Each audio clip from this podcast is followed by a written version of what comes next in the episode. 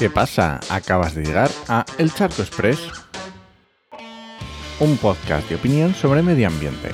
Soy Enoch Martínez, ambientólogo y profesional del medio ambiente, y hoy voy a opinar sobre agricultura.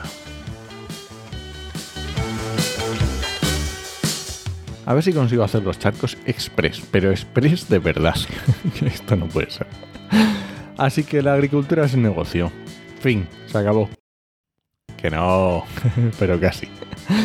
Es muy común cuando hablas de agricultura, cuando hago charcos sobre exportación o consumo de agua y del suelo al que, al que nos somete la agricultura, que salga a colación pues la soberanía alimentaria, la producción para comer, que la agricultura es imprescindible.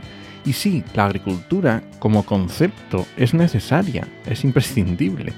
Pero lo que tenemos hoy no es esa idealización, es producción intensiva. Y los agricultores son empresarios.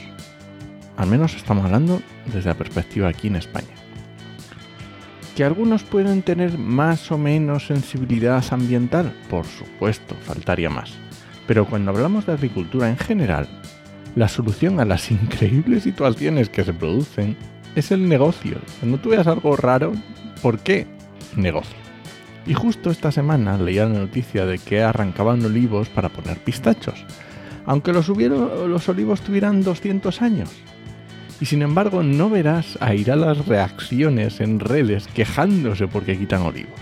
Eso solo ocurre cuando es para poner plantas fotovoltaicas. Si son pistachos lo que vas a poner, ahí ya no. Pero es que los agricultores tienen que vivir, tienen que vivir de algo, porque el campo tiene que dar dinero. Es un autónomo igual que cualquier otro. Y no esperes que los nuevos pistachos, estos que los han puesto quitando olivos, que no los rieguen, porque no, obviamente los vamos a poner, los van a poner en regalío. Estamos locos. Así que por favor, dejemos de idealizar un sector económico como es la agricultura, que además tiene unos impactos ambientales brutales, aunque nos hayamos acostumbrado a ellos. Y este ha sido el charco express, pero express de hoy lo encuentras en Podcastidae o en elcharco.es. Y si alguien te pregunta, no lo dudes, te lo dijo en HMM. ¡Nos escuchamos!